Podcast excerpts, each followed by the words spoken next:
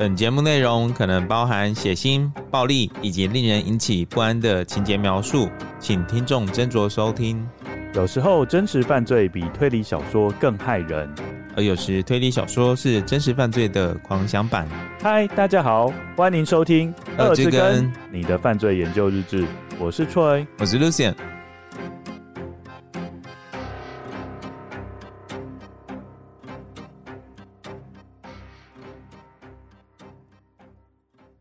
各位根友，大家好！大家好，哎、我是 Troy，我是 Lucien，我们第二季开播喽！终于开始了，大家应该等了很久了，等了超久的，脖子等都长了，等到海枯石烂，盼星星盼月亮。呃，Lucien，我你觉得今天又第一次接触到麦克风啊，就是有一个东西在你面前，嗯，一个怪异的东西，会不会觉得很不习惯啊？有点生疏了。这让我就回忆起啊，就是以前老师都很喜欢开我们玩笑，嗯，比如说我以前的国小老师，对，他都会开一个玩笑，他说：“哎，你们过了寒暑假，是不是字都不太会写啦？写字的姿势都怪怪的这样子。”嗯嗯，那你觉得我们经过快两个月的时间，有两个多月吗？有有有有，哎，没有没有没有没有，接近两个月啦。时间过得好快哦，一下就休息完了，还想继续休息？该面对的还是要面对啦。而且最近天气又很冷，该上班还是要上班啦。天气冷还是要录啦。那我们今天要讲什么故事呢？我本来其实我在看前面的时候，我想说，天哪，不会又是另外一个 Marion Cotton 吧？对，因为前面的节奏就是有这种感觉。哦，结果后来情况急转直下。就跟你想的完全不一样。对对，今天讲的是跟婴儿有关呢、欸。宝宝死掉啊！宝宝死掉什么？我的意思是说，今天很可怜。今天是个宝宝死掉的故事。Marion Carton 不是也死了好几个？也是啦。所以其实我们也不是第一次讲宝宝死掉的故事。我们很喜欢讲那个哈婴儿死掉的故事、欸。对啊，林白之子也是宝宝死掉。对啊，Marion Carton 呢、啊嗯？不过今天的主题有一个很特别的，你要不要跟各位跟我分享一下？七千三百万分之一的沙音疑云，对，你有看到七千三百万分之一？七千三百万这是一个 keyword，今天我们案件的 keyword。被雷打到的几率是多少？我没有研究，虽然我是物理老师，但是我没研究。那不然中乐透，大乐透，中乐透应该有没有比这个高？应该有哦，可能比这个高吧。今天的故事跟数学有关，你有没有突然觉得很苦恼？因为就我。侧面的了解，好像你数学没有到很好。哇，理科生这样刁文科生呢？哦，第二季才刚开始，不能好好聊天吗？好了好了，反正呢，我们今天就是要跟各位跟友讲，助学不好，不仅会被骗钱，甚至会赔上一生。哦，真的。哦，天哪，你好厉害哦！所以我跟你讲，我可以把这个，我可以用这个故事跟我的小朋友讲，因为他们通常学习都没什么动力，嗯，刚好就可以跟他们讲这个故事，就跟他们讲说，以后要好好学数学哦。怎么觉得我们听众听完那个变成那个以后他们成为父母亲的一个口头禅之一，就是说你再不好好念书啊，你以后可能就会被冤枉。哎，你不要讲那个 keyword，好，那个 keyword 到时候再说，好。那我们今天故事女主角叫做 Sally Clark，对对吧？她是一个妈妈，就请 Lucian 开始帮我们讲故事啦。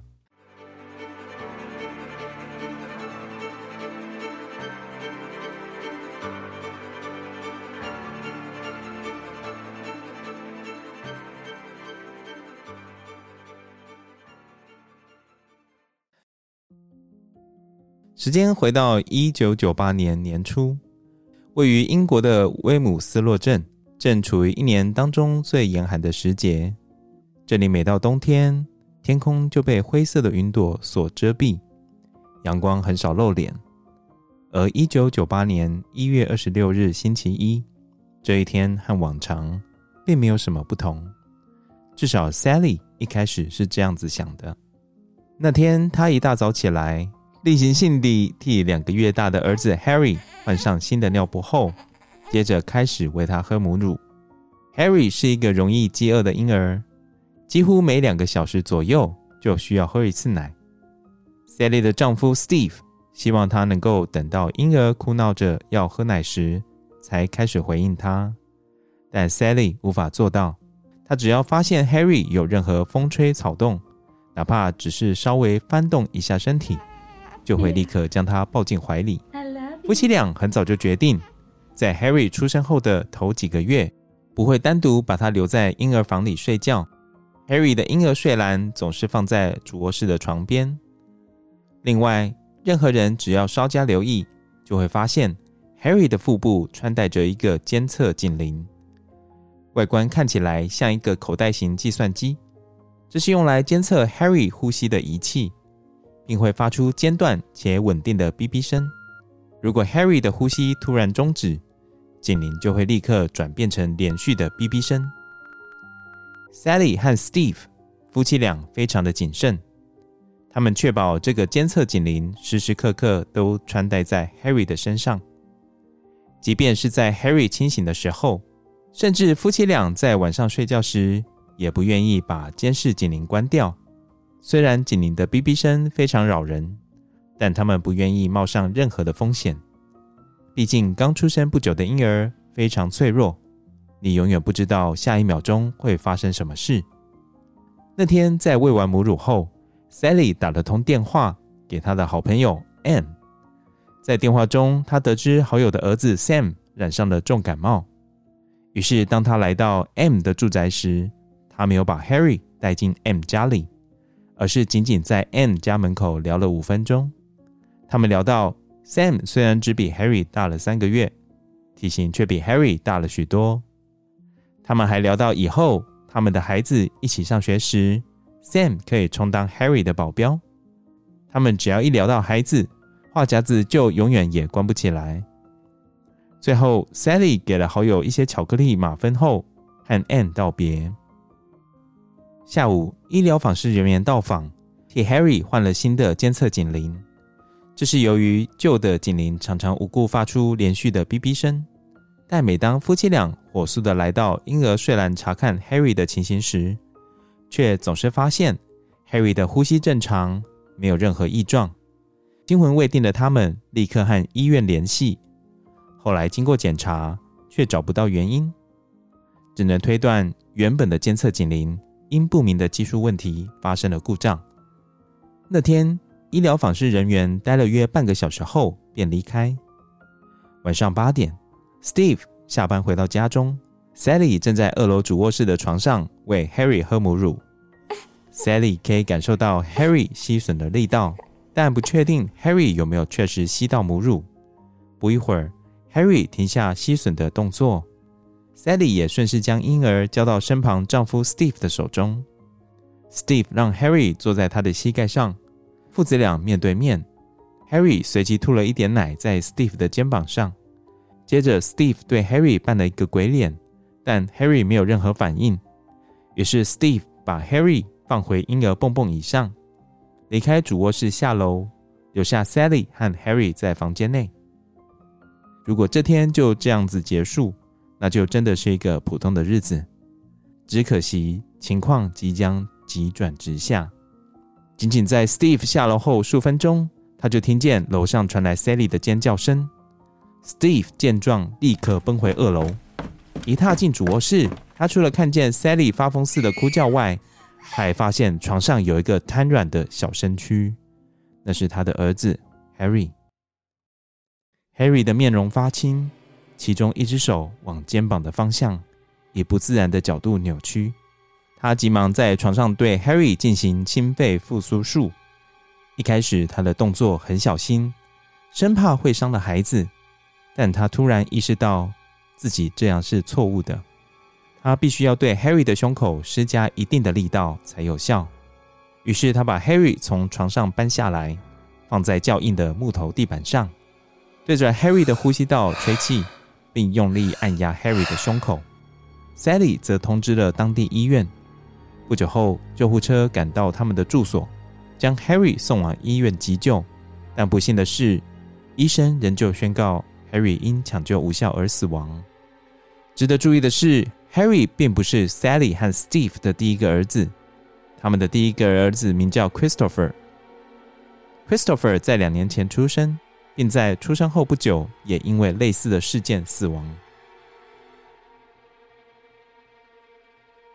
所以他们这一家死了两个儿子，真的是一个 sad story，你会觉得？嗯，可以感觉到了，就是说刚在念故事的时候，你看他连那个呼吸的那个。哔哔的那个那个精灵，嗯、他们在睡觉，他们都不敢关。对，可见一开始就是一朝被蛇咬，十年怕草绳。对对，就之前发生了悲惨的事件之后，接下来第二个儿子就特别细心照顾。对对，就没想到还是发现这个问题。对，我觉得是，我觉得我们现在讲这个是伏笔了啦，对不对？对，但是你可不可以先从这个案子，就是我们目前讲到这边，那各位跟友可不可以看出一些蛛丝马迹？就是这一对夫妻到底是喜欢他的儿子？深爱他的儿子，还是对他的儿子是有排斥的？我觉得是应该是深爱吧。那么小心翼翼，还有一些小动作，比如说他发现呃邻居的儿子生病了，嗯，他就不会把自己的儿子带进去。对对对对对对对，怕他也被传染。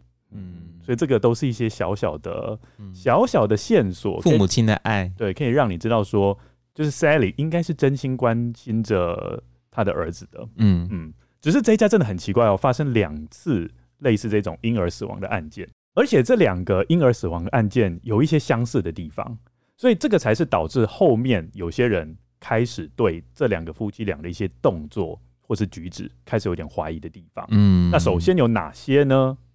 死因，死因没有到很接近。哦，嗯、呃，没有到很接近吗？对对对对对。嗯，因为我刚刚最后念，因为类似的事件哦，类似的事件，意思就是猝死吗？对，猝死，而且是孩子非常小的时候，哦、像他们的大儿子 Christopher 死掉的时候只有三个月大，嗯，二儿子 Harry 死掉的时候只有两个月大，也就是说他们都没有度过一周岁的生日。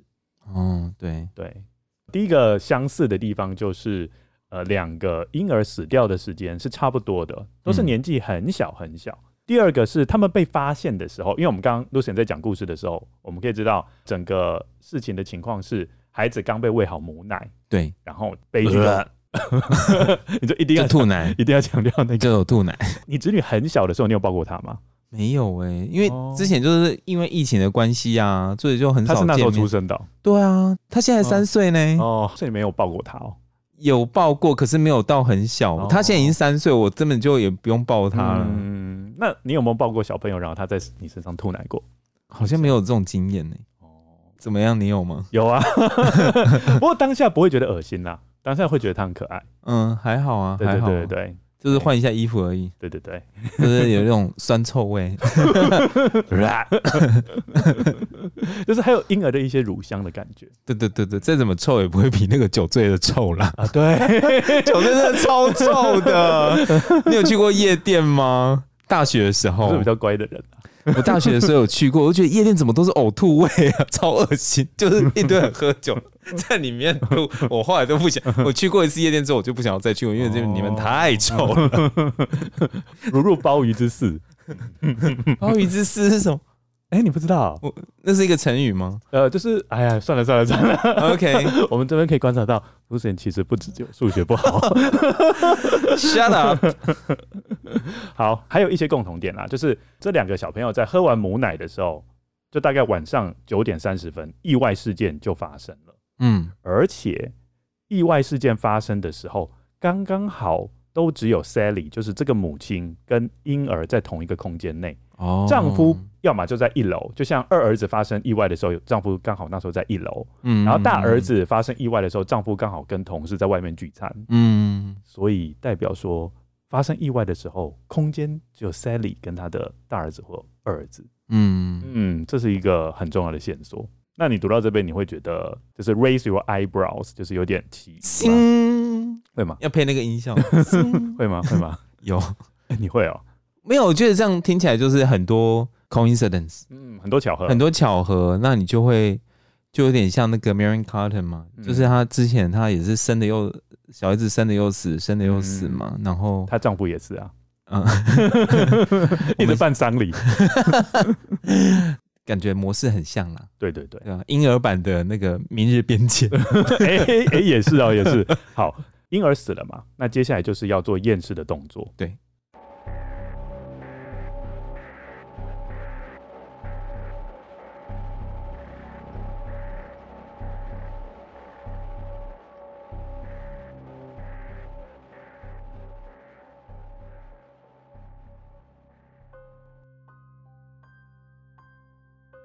午夜时分，一名婴儿全身赤裸的仰躺在医院的推车上，一动也不动，似乎睡着了。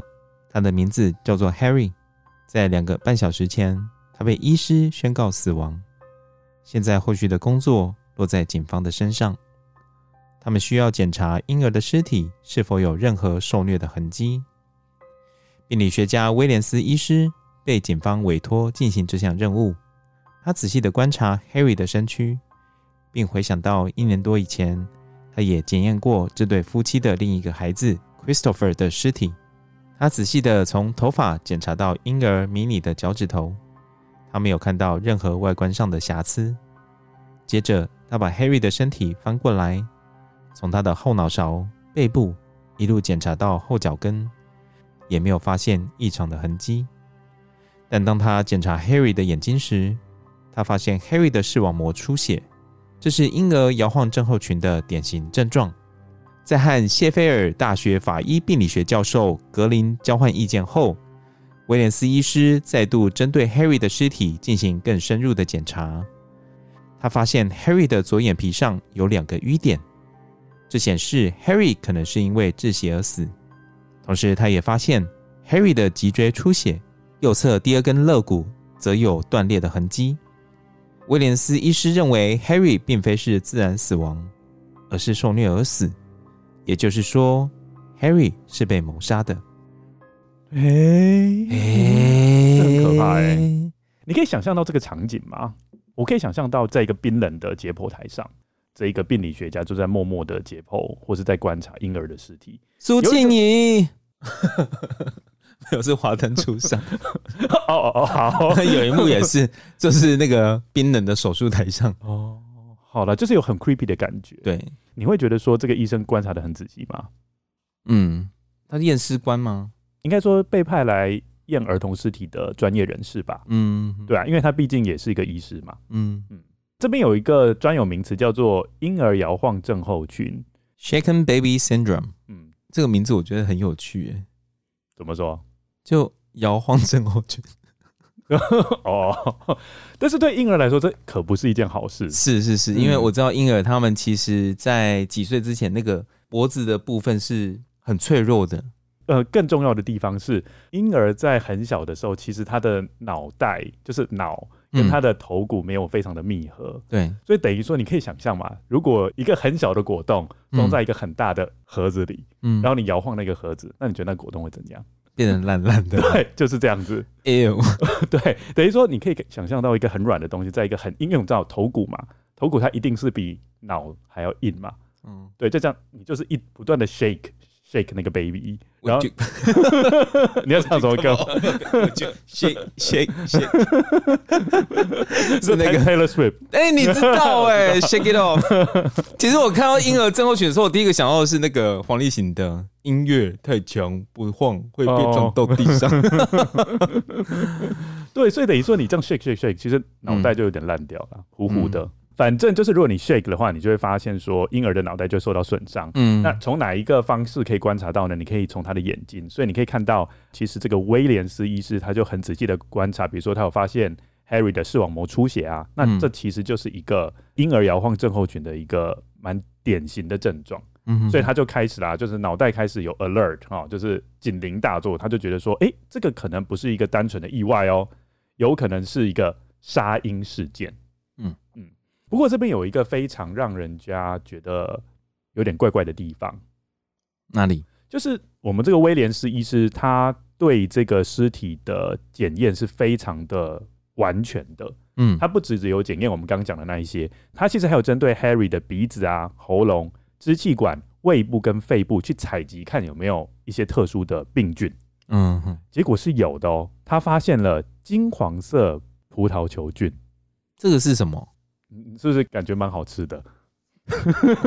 金色葡萄球，我觉得看起来就很容易放在什么 yogurt 里面的东西啊，优酪乳里面的东西。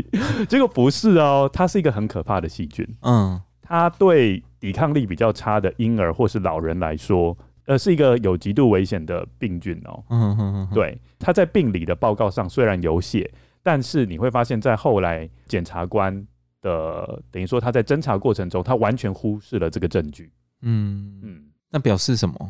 就表示说，Christopher 不一定是被人家虐死的啊，嗯，有可能是因为他们家本身的卫生环境不好，哎、欸，可是病死的啊。可是我们后面等一下后面会提到，就是、嗯、他们两个都是律师，就是夫妻俩。哎、欸，对你讲到一个很大的重点，这两个人都是律师，应该生活条件蛮不错的吧？不一定啊，有些人虽然是生活条件很好，但是他还是没有很注重卫生之类的吗？对啊，他可能都要请女佣或什么的。哦，你说鼻屎乱谈这样，养尊处优，平常都没有养成什么卫生的习惯，哦，也是有可能的啊。嗯，对啊，因为我觉得你有没有钱跟你有没有卫生其实没有什么关系。对，同样的，你有没有钱跟你有没有水准也是没有关系的。哎、欸，你在 哎、欸，你怎么 捡到枪吗？今天对，对，对，应该今天捡到枪吗？对啊，好。不过 Lucian 有讲到一个重点，他们两个都是律师，都是高社经地位，但是重点是他们不是刑事律师哦。嗯，也就是说他们的主攻并不是刑事诉讼法或刑法，嗯，他们的主攻是商事法。所谓的商事法就是商法啦。跟商业有关的法律，比如说就像是 怎么了？你以为是 funeral 吗？对，丧事 就是在研究说，这样也有一个法律葬仪葬仪的东西。没有没有没有，他们是呃 business 的 law，比如说像公司法，OK OK，证券交易法这种，OK。好，这是一个我觉得是一个重要的重点啊，因为代表说他们其实对呃美国的刑事的司法制度可能没有到很了解。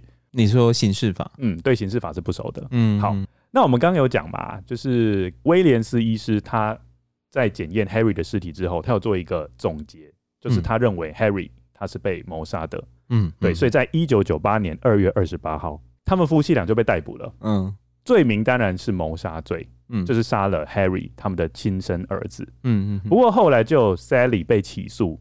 这个 Lucien 你应该可以理解吧？因为都是 Sally 自己跟小朋友待在一个空间嘛，对不对？对，所以这个是不是警告妈妈不要随便跟孩子待在同一个空间呢？这样好像也很奇怪耶，就是哎，就就是比如说你要去婴儿房，然后先那个去敲隔壁邻居的门说，哎，能不能陪我上去一下？因为我儿子待在自己房间，我怕他怎样。哦，所以你先陪我去，这样你可以帮我当个证人。对对对，好麻烦哦，以后要去带自己的小孩，要先去敲门。找邻居来帮忙，嗯，对啊，所以丈夫就没事，嗯，因为丈夫反正在意外发生的时候不在现场，嗯，好，接下来才是关键，就是 Sally 她对警方说的话，你知道吗？Sally 因为她是个律师哦，对，所以她自己的想法是说，我觉得我又没有做亏心事，嗯，那我干嘛请律师？嗯，所以当警方在问话的时候，她是知无不言。我觉得在警方面前太坦白不是一件好事吧？对，因为我觉得。有的时候太单纯的把所有你的想法都讲出来，对对对对对，因为因为等下我们会提到，就是 Sally 他怎么跟警方说，可是大家就就可以应该听得出这个端倪，就是说为是什么样的原因造成后面的后续。对，我觉得他是掏心掏肺的讲，哎，对，他没有任何保留。他说了什么呢？Sally 他说这是他对警方说的话啦。嗯，他说在婚姻初期的时候，她的丈夫就跟他讲说。呃，他想要有孩子，嗯，但是 Sally 她自己没有那么确定，嗯，因为 Sally 她可能是一个事业心重的比较重的女人吧，对，所以她觉得说，那我们就先冲刺自己的事业。不过随着 Sally 的年纪变大，嗯，她就知道说，哎、欸，好像不能再等了，对，她的蛋快流光了，是这样说吗？可能那时候还没有那种冷冻。嗯，卵子，嗯嗯，他没有，他没办法像林志玲一样，Time is ticking，对对对对，嗯，好，他也知道说，哎、欸，时间没有办法等人，嗯，然后他最佳的怀孕时间就快要过去了嘛，所以他才因此怀了孩子，对。对，这是他的说法。可是我觉得这边，我觉得女生真的蛮蛮辛苦，也蛮可怜的，就是说丈夫就只要说，哦，我想要有小孩，嗯，然后女生就要等于是要放弃很多东西啦，这边可能漏掉。没有讲，其实 Sally 她一开始不是当律师，嗯，她是看了她丈夫当律师之后，她自己才投身到律师这个行业，嗯，然后就非常兢兢业业，很想要把这一行做好，嗯，所以她我觉得她是一个很负责任的女生啦，嗯，但是她碰到了这个要不要生孩子的问题，她难免会有一些有一些怀疑，因为毕竟就是你如果那时候我也不确定那时候的劳基法有没有对怀孕的妇女那么的友善，嗯，搞不好就因此就被 fire，对对对，都有可能的。这个在警方的眼里就会变成另外一种意思，嗯，对，警方就会认为说，哎、欸，代表说你一开始不想要有孩子，嗯，那你应该是被迫的，对你，嗯，那你会真心的爱这个孩子吗？嗯、那可能警方就会在心里面打一个问号，嗯嗯嗯，哎，对。除此之外，Sally 还说了什么呢？Lucy，你要不要跟跟你有分享一下？怀孕期间向丈夫抱怨，觉得自己变胖、变迟钝，穿着孕妇装的时候很不舒服。她比较喜欢平常上班时穿的衣服，也就是 business suits，就是那种嗯，穿着西装外套，然后短裙，嗯，是不是那种？对。不过我们两个都不是女生嘛，所以我没办法体会说怀孕之后那种身材变不好的感觉。对，好，反正简单来讲，就是 Sally 觉得她这种。怀孕后的身体形象不是她喜欢的，嗯，对，她这个有跟警方讲哦，嗯，另外她还有跟警方坦诚，他有称呼他的小儿子 Harry 叫做 The Little Bugger，小小的烦人精，嗯，哇，不太妙哎，对，而且他还有承认啊、呃，他有的时候会觉得很寂寞，没有时间交朋友，因为毕竟要带孩子嘛，带孩子一开始要花非常多的时间，嗯。嗯。那露西，你觉得呢？他跟警方如此的掏心掏肺，把一些该讲的不该……他又不是在跟心理智商师说话，他也说太多了。哎、欸，那如果你是警察，你听到这一切，你会有什么感觉？感觉就是很明显啊，你就有动机啊。嗯，你看，就是因为要生小孩，然后造成你很多负面的情绪。嗯，那让你觉得啊，变胖了。对啊。然后一开始可能又不是真的要这个孩子。对啊。对。对啊，然后生下之后又觉得孩子很麻烦，little bugger。对啊，嗯，没有错，因为在这种情况之下，即使言者无心，但是听者有意。那感觉就是直接每一个哦 check check，哦那个 check check，对对对对对对对，好几个你都讲到了，感觉上就不是一个好妈妈。所以呢，检方原本是非常缺乏了犯罪动机的，嗯，但是经过 Sally 那么坦白的讲之后。那个杀婴的动机就被慢慢形塑出来了。对对，那那时候媒体有一些报道，那些报道的呃整个面向都就是导向 Sally 她是一个 wicked mother，哦，就是事业心很重。嗯，那事业心很重，再加上有孩子，在两方拉扯之下，她是选择她的事业，然后把她的孩子杀了。哎、欸，还有另外一个讲法，事业心很重的女生啊、嗯，那个你有没有看穿着 Prada 的恶魔啊、嗯、？The Dragon Lady，就是事业心很重啊。哦、The Dragon Lady 真的会这样用啊？没有，我看那个、啊、穿着 Prada 的恶魔，他们是这样，就是媒体形容那个 Miranda 啊，对啊，就 Miranda，就是媒体形容 Miranda，但是应该是形容她脾气很差吧，会随时喷火吧？是吗？是这样子吗？我觉得啦，感觉很符合她的形象。哦，好像是哈，对啊，喷火嘛。对啊、可是他也是冷冷的而已，他也不是那种会那种暴冲那种哇这样的那种冷暴力，也是一种暴力。好哦，那我们接下来要请杜思贤帮我们分享，刚刚已经有讲到第二个儿子死亡的时候，整个状况是如何。现在我们就要时间倒流，回到呃 Sally 跟 Steve 第一个儿子 Christopher 所发生的是一些事情。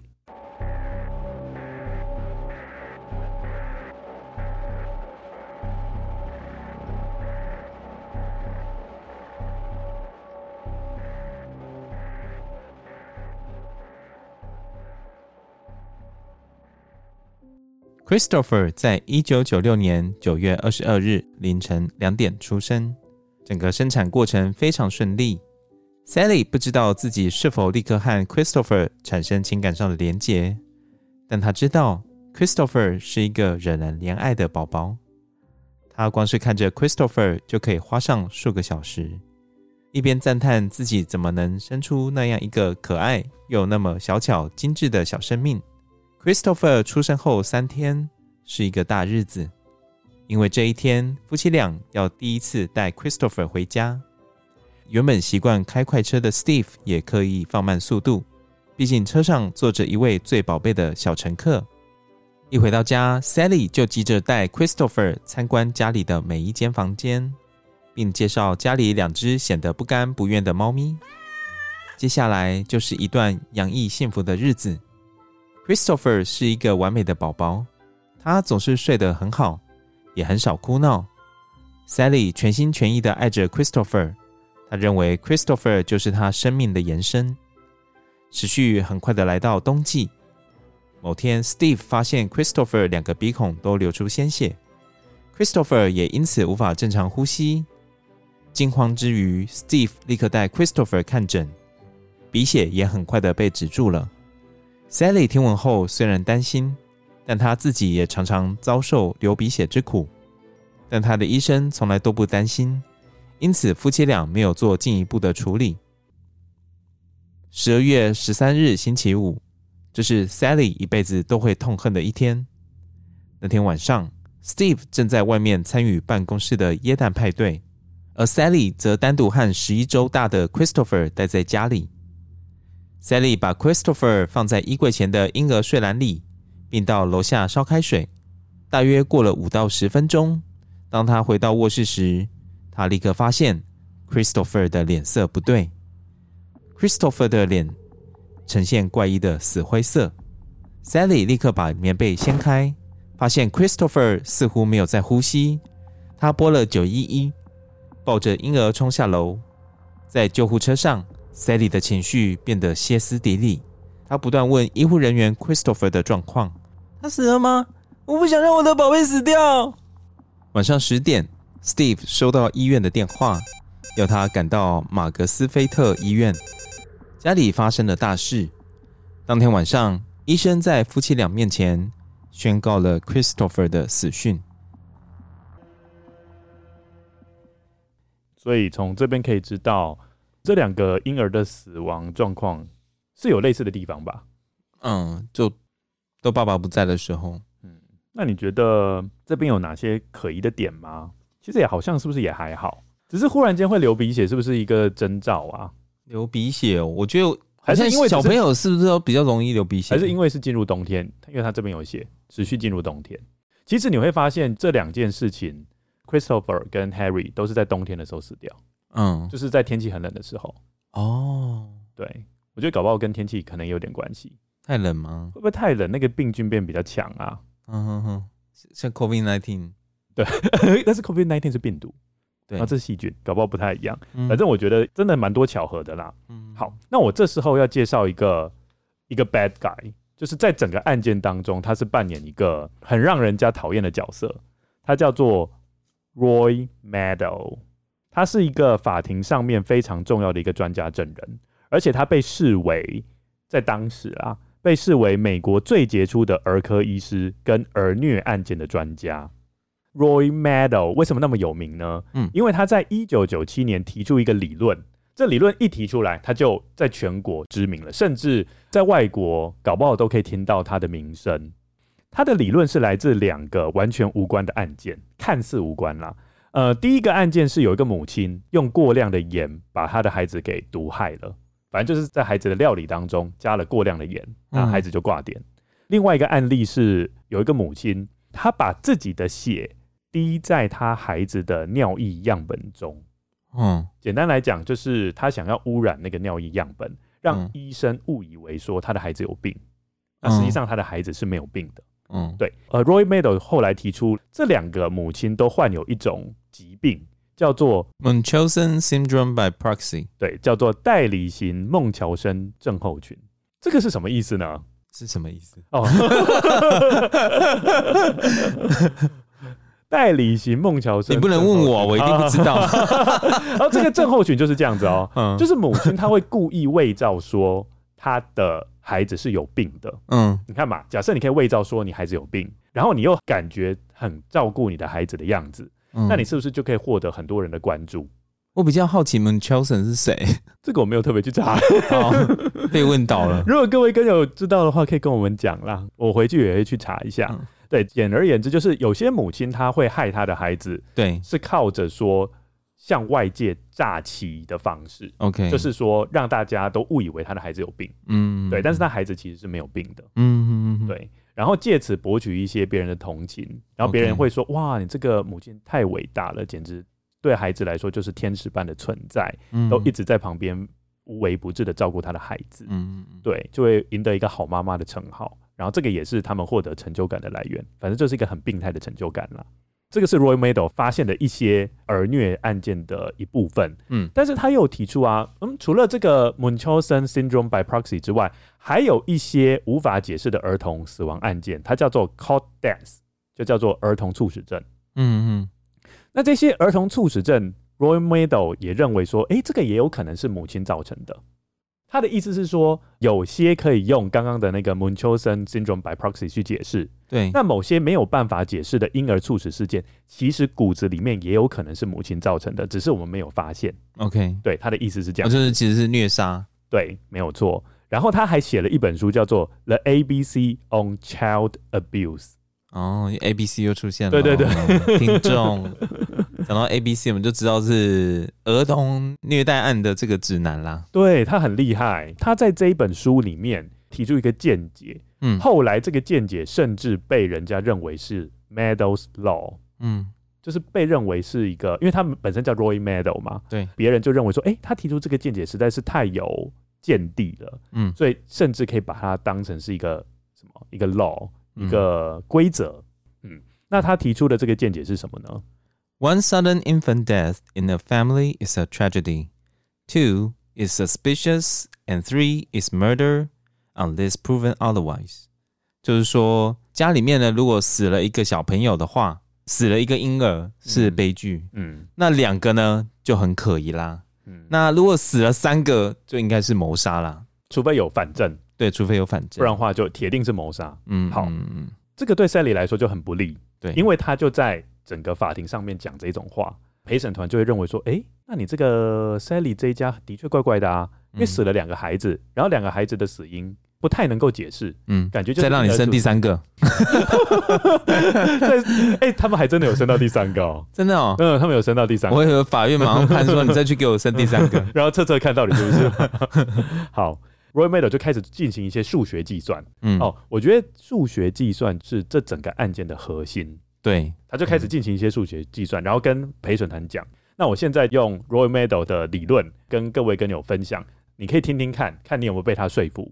他说 Sally 这一家因为都是律师家庭嘛，刚 Lucien 也有讲到，对，他是高社经地位的，而且没有抽烟。哎，抽烟是很重要的哦。对对，对，有没有抽烟？因为呃，如果你要避免婴儿猝死的话，你就不能抽烟，因为如果你抽烟的话，会大大增加婴儿猝死的机会。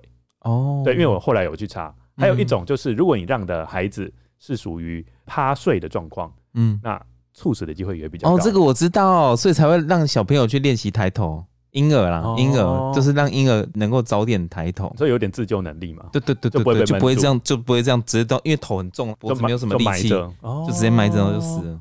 因为因为我侄儿就是我哥他们就有特地带他去那个练习抬头的。哦好有趣的课程哦，嗯，因为他是现在是小 baby 啊，结果没想到 baby 也要进行重量训练，现 在是。小 baby，是脖子的重量训练，重训。好，简单来说哈，依照 Sally，既然他是高社经地位，而且又是非吸烟家庭哦，所以在他们这一种环境之下，发生婴儿猝死的几率是八千五百四十三分之一。嗯，好，因为他们家是发生了两件婴儿猝死案件嘛，所以他就。跟整个陪审团说，哎、欸，那如果连续两个婴儿都猝死的话，那发生的几率是多少呢？那就是八千五百四十三分之一，再乘以八千五百四十三分之一，就是七千三百万分之一。这个是一个非常大的陷阱。好，没关系，等一下我们再分享一下这到到底哪一样的陷阱啦。嗯，然后他接下来继续讲哦，他说英国每年有七十万个新生儿，那我们刚刚算到的是七千三百万分之一，这个就代表说。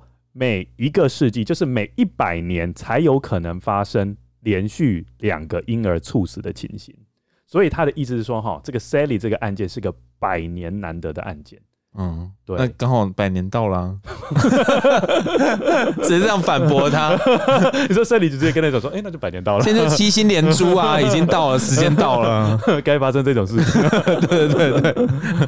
哦，而且他还拿赛马当成比喻。嗯，来，那个 Lucian 要不要稍微跟好跟你分享一下？OK，Let's、okay. say it's an eighty to one chance you backed the winner last year, and next year there's another horse at eighty to one.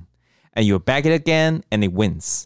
To get the odds of 73 million to one, you have to back that 80 to one chance. Four years running, it's the same with this death. 他就在说呢，你去赌赛马，齁，那这匹这个赛马的这个几率是八十比一，对，可能有八十匹吧，对，对然后就选说到底哪一匹赢嘛，对对对，嗯、然后你上一年是赌这样赌，齁。 赌这一支，对，然后你下一年又赌了这一支，嗯，然后同样的也是八十比一的这个几率嘛，然后你又赢了，然后你又赢了，要达到这个七千三百万分之一，嗯。的这个几率哦，你等于是要一直这样赌赌好几年，就是 for 四年，对，你才有可能赌赢啊。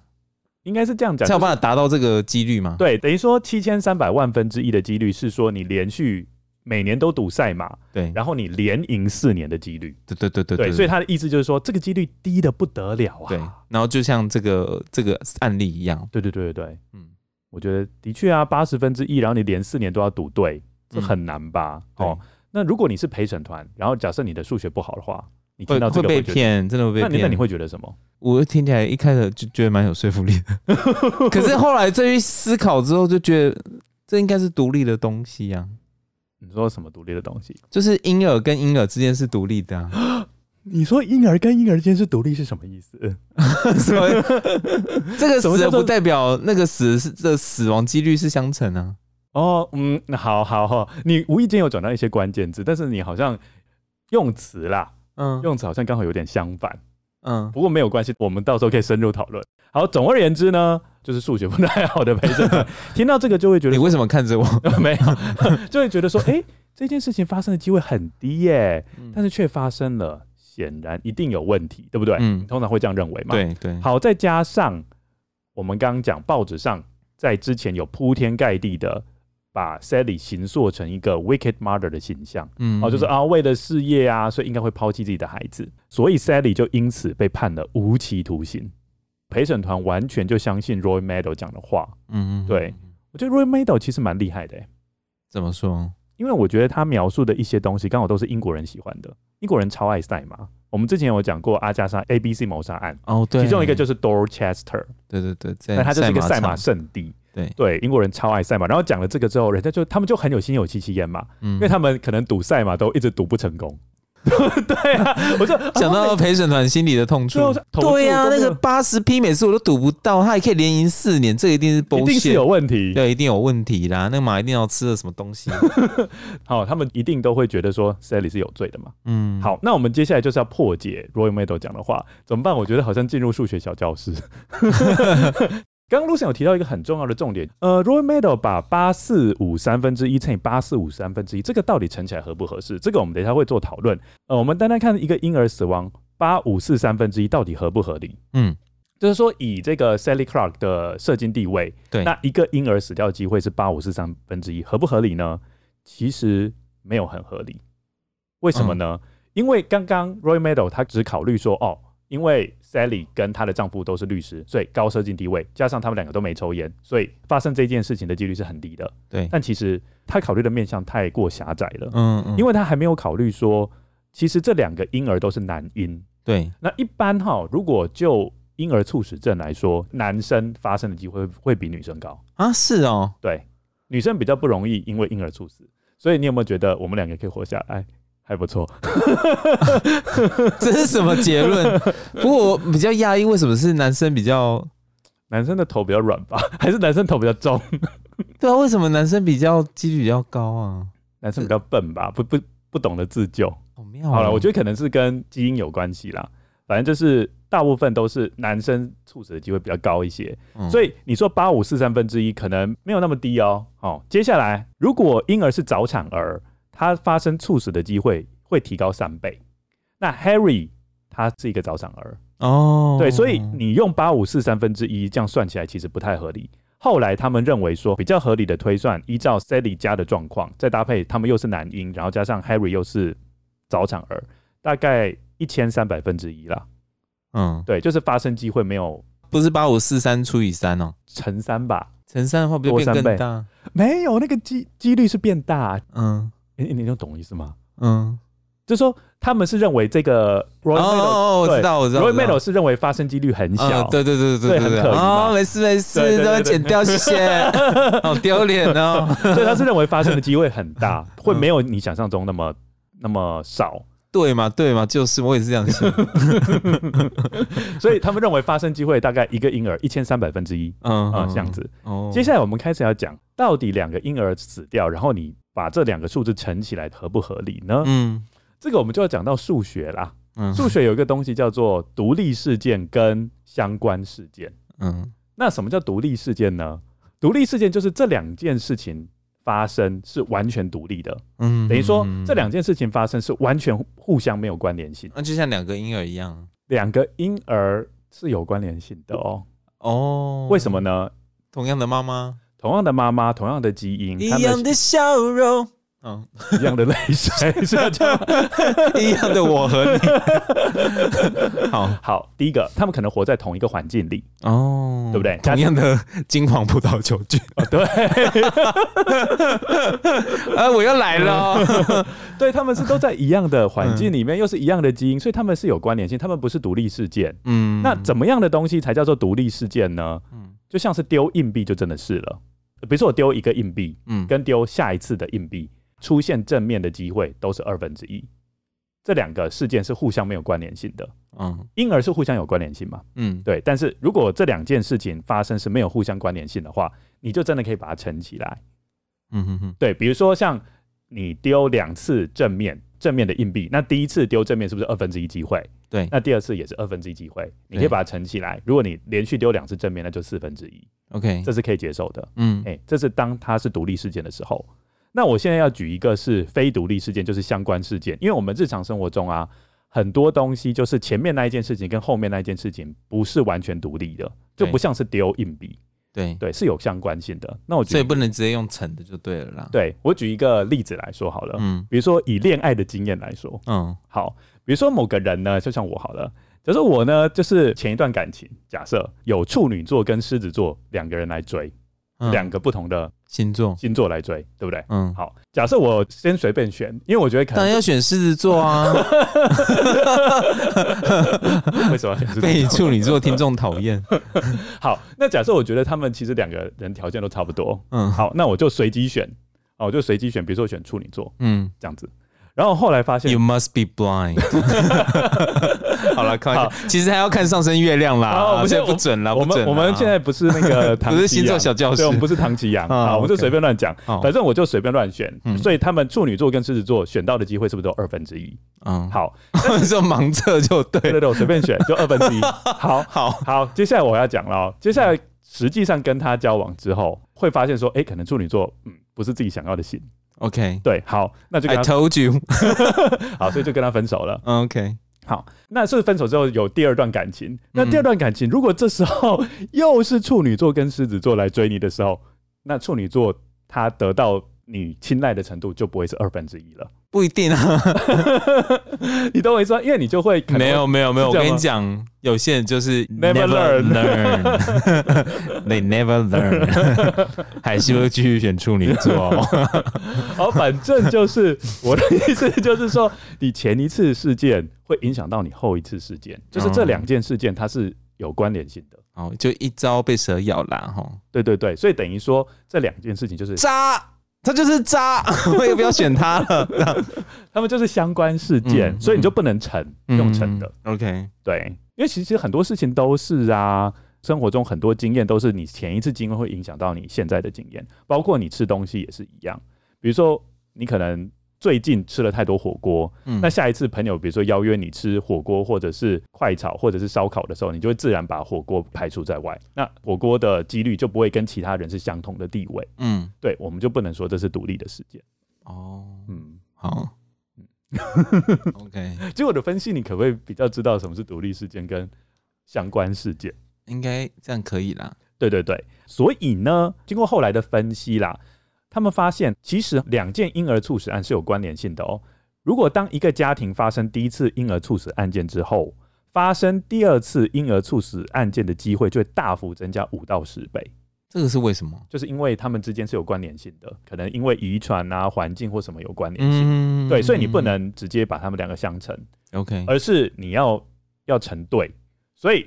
依照刚刚的说法，我们刚不是说是变成一千三百分之一吗？对，那你接下来要第二个婴儿死掉的话，就要大幅增加五到十倍，所以大概他们有算出来，大概是两百六十分之一。哦，天哪！对，所以这样子算出来，大概是三十三万八千分之一的机会是有两个孩子死掉。OK，对，而不是七千三百万，对，差太多了。这样子，嗯、那你可能会认为说，三十三万八千分之一几率也很小啊。嗯，所以代表是不是你还是很可疑？对。那你怎么去辩驳呢？嗯哼哼，这个时候我们就要讲到一个概念，叫做检察官的谬误了。因为我们常常会因为这样子的原因去低估被告无辜几率是很小的。怎么说呢？我稍微讲一下，就是比如说有个人中了乐透，嗯，那你第一个反应是什么？不要跟别人讲。明天我会继续上班，先不要跟大家讲。好了好了，然后开始买，慢慢买零零五六，进入财富自由。我都已经想好了。哦，这是你想要做的事情？还要买房子。好好好好好。那一般人听到别人中了乐透，应该都会说他很幸运吧？嗯、应该不会说你作弊吧？哦，对啊。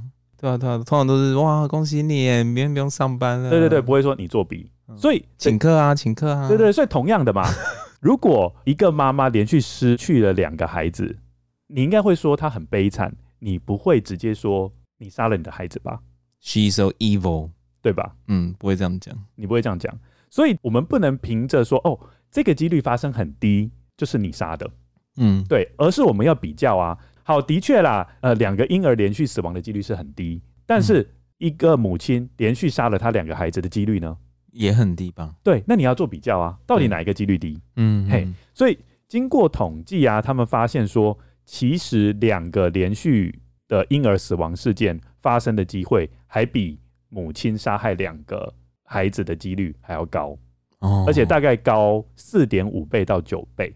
嗯，所以代表说，哎、欸，其实婴儿猝死的几率会大于母亲连续杀害两个儿女的几率哦。嗯，所以从这边就可以知道说，Roy Meadow 他犯了很多错，数学逻辑不太对，对，数学然后又出来骗人，没有错，神棍的等级。所以我们这边就学到一件事情啦，就是有一件事情发生的机会很低，那你要去跟其他的事情发生的机会互相比较，嗯，你才能知道。所以从这个案子可以知道说，哎、欸。搞不好还真的是因为婴儿猝死的原因哦。嗯，好，在一九九八年案件在审理的过程中，Sally 就生下了第三个儿子。哎，这是你刚刚讲的，是法官要求的吗？好好好，他在二零零三年一月获释。嗯嗯，那为什么他会获释呢？他刚刚不是被判无期徒刑吗？对，主要原因是因为他们刚刚我有讲的嘛，就是威廉斯医师他在二儿子的身上有发现细菌。嗯，但是这个细菌一直都没有在法庭上被讨论。呃，后来他们是就是律师啊，就是 Sally 的律师是认为这个应该要摆在法庭上做讨论的。对对，因为如果是因为这个细菌造成的死亡的话，那就跟 Sally 没有关系啊。对啊，好，所以就开始进行了调查。后来他们会发现一件事情，他们后来发现 Roy Meadow 啊，他在审判的过程中，因为他不只参与 Sally 的审判。因为他是当时儿虐专家的权威嘛，嗯，所以他有参加非常多审判。对，那后来他们英国的司法机关呢，就把这个有关于 Roy Meadow 所有的案件都翻出来仔细的审查，发现有非常多的问题，就是说可以发现说这个数学不好，很多冤案，对，这个数学不好的人害了非常多人，对 对，所以呢，英国医学委员会就直接把 Roy Meadow 从英国的注册医生中剔除掉。嗯嗯。不过 Roy Meadow 后来有上诉啦，嗯，然后这个决定又被推翻了，所以 Roy Meadow 后来还是有保留他的呃注册医生的职位，只是他在英国的名声就扫地了，应该很惨。对对对对对，数学那么烂还出来当医生，是这样吗？是是这样没有错。好，可是医生真的需要数学很好吗？应该是这样子讲啦，他的专业并不是数学，数学，那你就应该用医生的角度来。嗯，呈现你这个证据嘛，嗯、你就不能用数学去佐证啊。嗯嗯，也是哈，对，没有错。这样是不是以后那个要开庭的时候，数学专家也要在现场一下？啊、这个是很难发生的事，因为大部分都认为说啊，开庭好像跟数学没有什么关系。也是哦，对，所以没想到这件案子竟然跟数学有关。嗯，不知道各位跟友听起来会觉得怎么样？我也不知道，我不知道各位跟友数学怎么样，会不会觉得听起来有点吃力呢？好，Sally Clark 后来有说一句话。Is not a victory. We are not victorious. There are no winners here. We have all lost. We simply feel relief that our nightmare is finally at an end. We are now, now back in the position we should have been in all along, and pleased that we may now be allowed some privacy to grieve for our little boys in peace and try to make sense of what has happened to us. 好，Sally 他说呢，今天不是一场胜利，我们并没有获胜，这里并没有获胜者，我们全盘皆输。我们只感觉到，我们从我们的噩梦中被释放了。我们现在回到了自己的岗位。我们现在终于有机会能够为我们失去的小孩哀悼，并试着去了解发生在我们身上的这些事情。所以从这边就可以知道说，Sally 其实没有疗伤的时间。嗯，因为他儿子又有第三个小孩了。嗯，我觉得不是哎、欸，应该是我觉得是儿子死掉之后，他就直接面对。外界的责难，他就变成说，他只能一直 defend herself，他没有时间去哀悼去哀悼自己的孩子，他没有为这个失去的小生命做哀悼。对，这我觉得这是一个很悲惨的事情。对，对，就变成说，你所有的力气，并不是用在说，哦，你在缅怀你的孩子，而是你要用在去抵抗这个对你不公的司法。对，没有错。所以他是直到过世的时候，他在讲这种话，他才会说，哦，他觉得在这一场战役当中，即使后来他获得释放，然后 Royal Medal。也差一点被取消注册医生的资格，嗯，但是在这一场战斗当中，并没有任何人是赢家，嗯嗯。Sally 她遭受了三年的牢狱之灾，而且根据她的丈夫 Steve 的说法，Sally 始终都没有从伤害中恢复，嗯。最后，他在二零零七年算是英年早逝哦，他死于急性的酒精中毒。哇，最后就是靠酒精消沉的过日吗？嗯，有人有这样子的臆测，但是我们不知道到底是不是，因为他的家属是否认的。嗯，对，的确是有可能啦，应该会觉得法律玩弄了他吧，因为他本身是律师，对，就没想到他最信任或是最有兴趣的法律，嗯，却对他摆了一道，嗯，对，让他承受了三年的牢狱之灾。嗯，对，那我们这边可以稍微分析一下，就是。威廉斯医师不是有观察到一些，比如说视网膜出血啊、脊椎出血啊、肋骨移位啊、肋骨断裂啊这一些特征，然后就判断说孩子是因为被人家谋杀而死的。对，很明显，我觉得其实不太合理。因、嗯、因为你看嘛，比如说以 Harry 来说，嗯，他是有被 Steve CPR 的哦。对，有被急救，对，而且而且你刚刚在描述那个故事的时候，一开始他是在软绵绵的床上做操作，那后来发现不行了，嗯，所以就摆在比较硬的地板上，然后操作，嗯，那你不觉得说对那么弱小的婴儿做 CPR，他很有可能会产生类似那种被虐待的状况吗？对对对啊，所以我觉得威廉斯医生的判断好像有点草率了，嗯哼哼，金黄球菌才应该是要被拿出来讨论的对对，对对，没有错。那我们从这边还可以学到一件事情啊，就是可能很多人会觉得说我没有犯罪，嗯，所以我可以在呃警察的面前畅所欲言，嗯，我觉得我们跟友要了解啦，就是如果你不小心被牵扯到一些刑事案件，嗯，你自己可能心知肚明。真的跟你没有关系，嗯，你是无辜的，对。但是你在警方面前都还是要守口如瓶，对。你宁愿多花一些钱去聘请辩护律师，嗯，也不要说好，因为我我觉得我相信我自己的清白。对，然后就开始在警方面前讲一些话，那你都不知道说警方他可能会把你的话解读成怎么样？嗯，对，可能就是往你有罪的方式做解读，然后或者是他会截取你话的一些片段的资讯，嗯，就像是我觉得 Sally 的话，他被截取的很严重，哎，对，对，他就截取对，嗯，就是我我有心里面有一个蓝图嘛，认为你是，嗯，你是凶手，所以我就。把一些我觉得你是凶手的资讯，把它组合起来，那你看起来就真的很像是凶手了。嗯，对，这个我觉得也是一个这个案件的一个教训吧。对啊，对对对，可能就是尽量陈述警方问你的问题，简单扼要的回答就好了吧。我觉得，是是我觉得甚至你不要回答，甚至不要回答，你就是等到你的辩护律师来的时候，哦、在辩护律师前面回答问题，嗯、因为辩护律师可能会跟你讲说。哪些问题是可以回答，哪些问题是不可以回答的？哎、欸，我看电影都是这样演的、欸，就是比如说黑道老大啊，然后、嗯、或者反正犯人旁边都做一个就是律师，然后看起来就是说好像就是没什么精神这样，然后每次我听到都是律师在做做回答啊、嗯，可以啊，也可以。然后犯人他都不会，他都基本上都不太讲话的，嗯，都是由律师做回答，因为律师做回答他就不会是自白，嗯，对吧？嗯，因为你你如果是一个嫌疑犯，那你回答的。就可能是被视为是自白啊，嗯，对对对，那自白很明显，虽然它不能当成唯一证据，但是它也是一个辅助的证据，嗯，所以不管怎么样啦，就是如果说进到警局的话，第一个就是我要找律师，对，不然的话不管他问你什么，我能说我不会回答你，我是要找律师。对，就是即使你心中心知肚明说你是无辜的，对，这个是我看这个案子我才学到哎、欸，因为我觉得如果我没有看过这个案子，嗯，然后我真的是因为某些事情被牵扯到刑事案件的话，嗯、我可能就会真的很天真的认为说，反正我没有举头三尺有神明，我又没有犯罪，嗯、我干嘛？就是我们常会有一个想法，就是说，嗯，我没有犯罪，那我你讲什么我就回答什么嘛，嗯，对，就这样。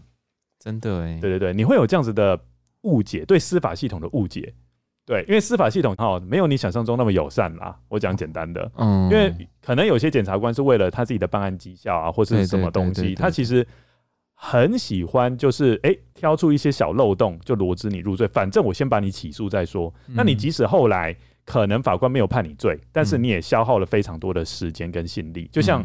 我觉得 Sally 他就是因为这整个诉讼过程中，虽然他后来看起来好像获得平反，嗯，但是他已经把他内心那种经历给磨掉了，所以你会发现他不是很爱他的事业嘛，但是他后来还是可能沉浸在酒精里面，对对，就没办法，而且他后来很很很快就过世了，对，就好可怜的妈妈。哎，对，他是后来我很好奇，他后来第三个小孩怎么样？他第三个小孩就没有问题，OK。对，就过得很好这样子。哦，金黄球菌有用掉了吗？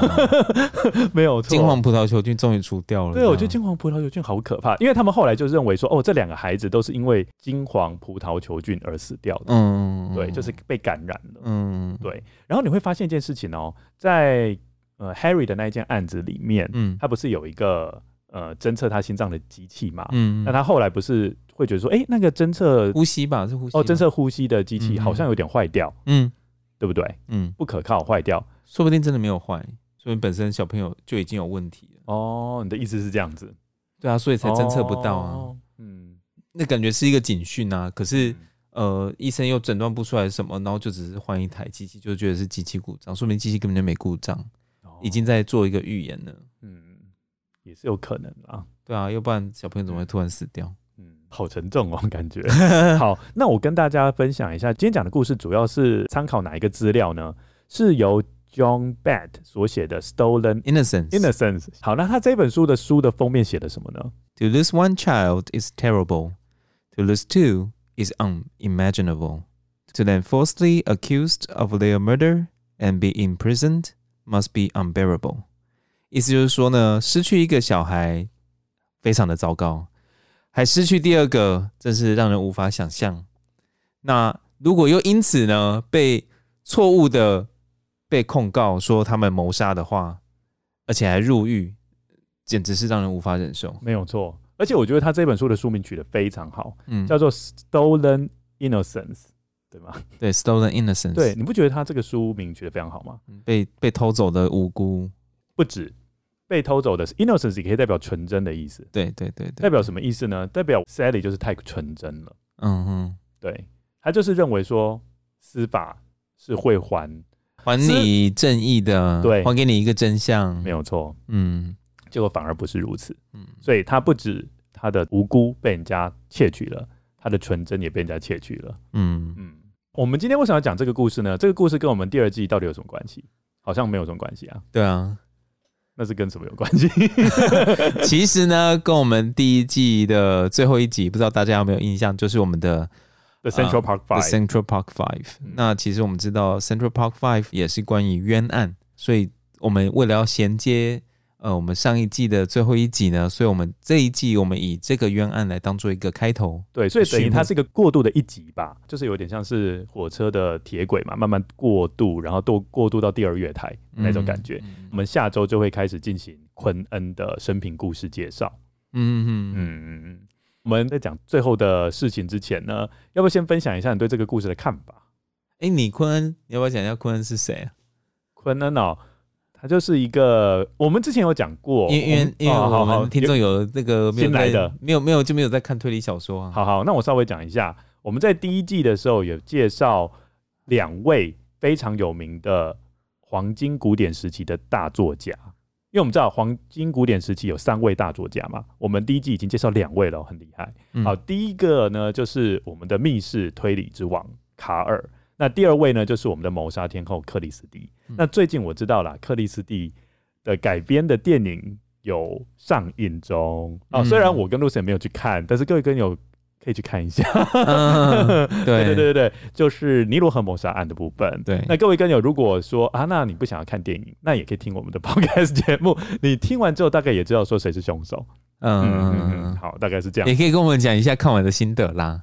可以跟我们分享一下，欸、这样很奇怪，不是应该是我们两个去看，然后跟各位跟我分享心得？嗯，因为我们请他们看，然后其实我们有去看，因为我们有去看家的心得哦，这个可以讲吗？讲啊，这个我们有去看家的心得，就听说不太妙。嗯、好了，白罗又是武打派的白罗，然后 Lucian 就说他对这个故事的兴致就降低很多，嗯，因为他可能比较喜欢原本版的吧？哦，David Suchet 的，嗯。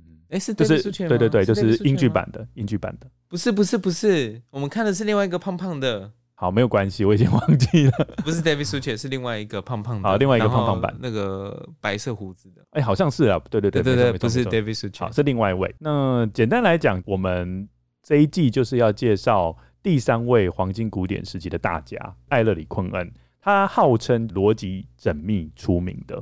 嗯，然后也是我们上一季所提到的某一位嘉宾林思燕老师非常喜爱的一位推理小说作家。嗯，那我们也希望说，透过分享艾勒里昆恩这个作品，训练各位跟友的逻辑思考能力。哇，这个我看的，因为 Lucien 已经有看过《歪的悲剧》，我是逼他看的。我不知道你看了之后是觉得，我我看的有点，我觉得还是阿加莎比较亲民呢。啊，真的哈、哦，对啊，真是苦了我。